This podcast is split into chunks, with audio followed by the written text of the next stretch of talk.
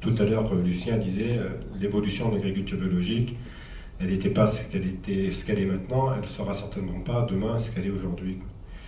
le problème qui se pose par rapport à l'agriculture biologique, c'est que c'est un marché qui est grandissant. Et à partir de ce moment-là, eh ben, vous avez des, gens qui se. Euh, oui, des gens qui se qui s'impliquent là-dedans, des, financiers, enfin tout, le système tel qu'il est à l'heure actuelle, qui font que euh, eh ben, petit à petit, vous avez euh, un cahier des charges qui eh ben, est beaucoup moins contraignant d'année en année. Parce que derrière, vous avez des gens qui sont intéressés par l'agriculture biologique, donc qui sont tentés d'acheter les produits, et derrière, eh ben, il faut attirer des producteurs. Il faut attirer des gens qui vont euh, euh, transformer, qui vont euh, produire sous cette forme-là. Le problème, c'est que pour les attirer, eh ben, il faut diminuer les contraintes et il faut injecter un peu plus d'argent dans ce, type de, de, production. Et à l'heure actuelle, la tendance, elle n'est pas vers l'autonomie énergétique, le maintien des terres fertiles, le, euh, maintien des, exploitations à taille humaine, euh, on est sur le même registre que l'agriculture intensive conventionnelle. Voilà ce qui se passe.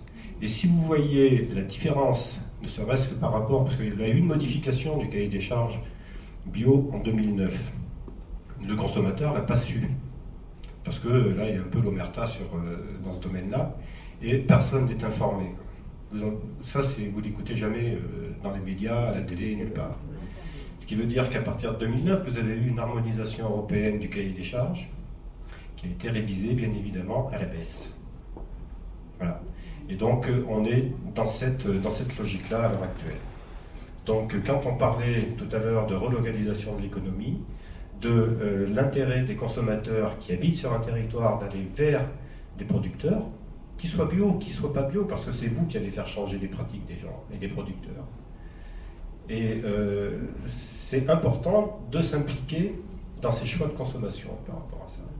Sortir de ce cadre de, la grande distribution avec euh, des produits qui traversent euh, la planète, qui sont produits à, des endroits où vous ne savez même pas exactement ce qui, comment ils ont été, ils ont été confectionnés avec des emballages, avec, avec un, bilan carbone qui est complètement déplorable.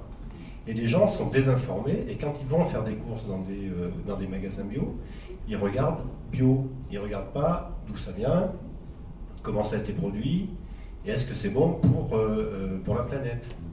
Voilà.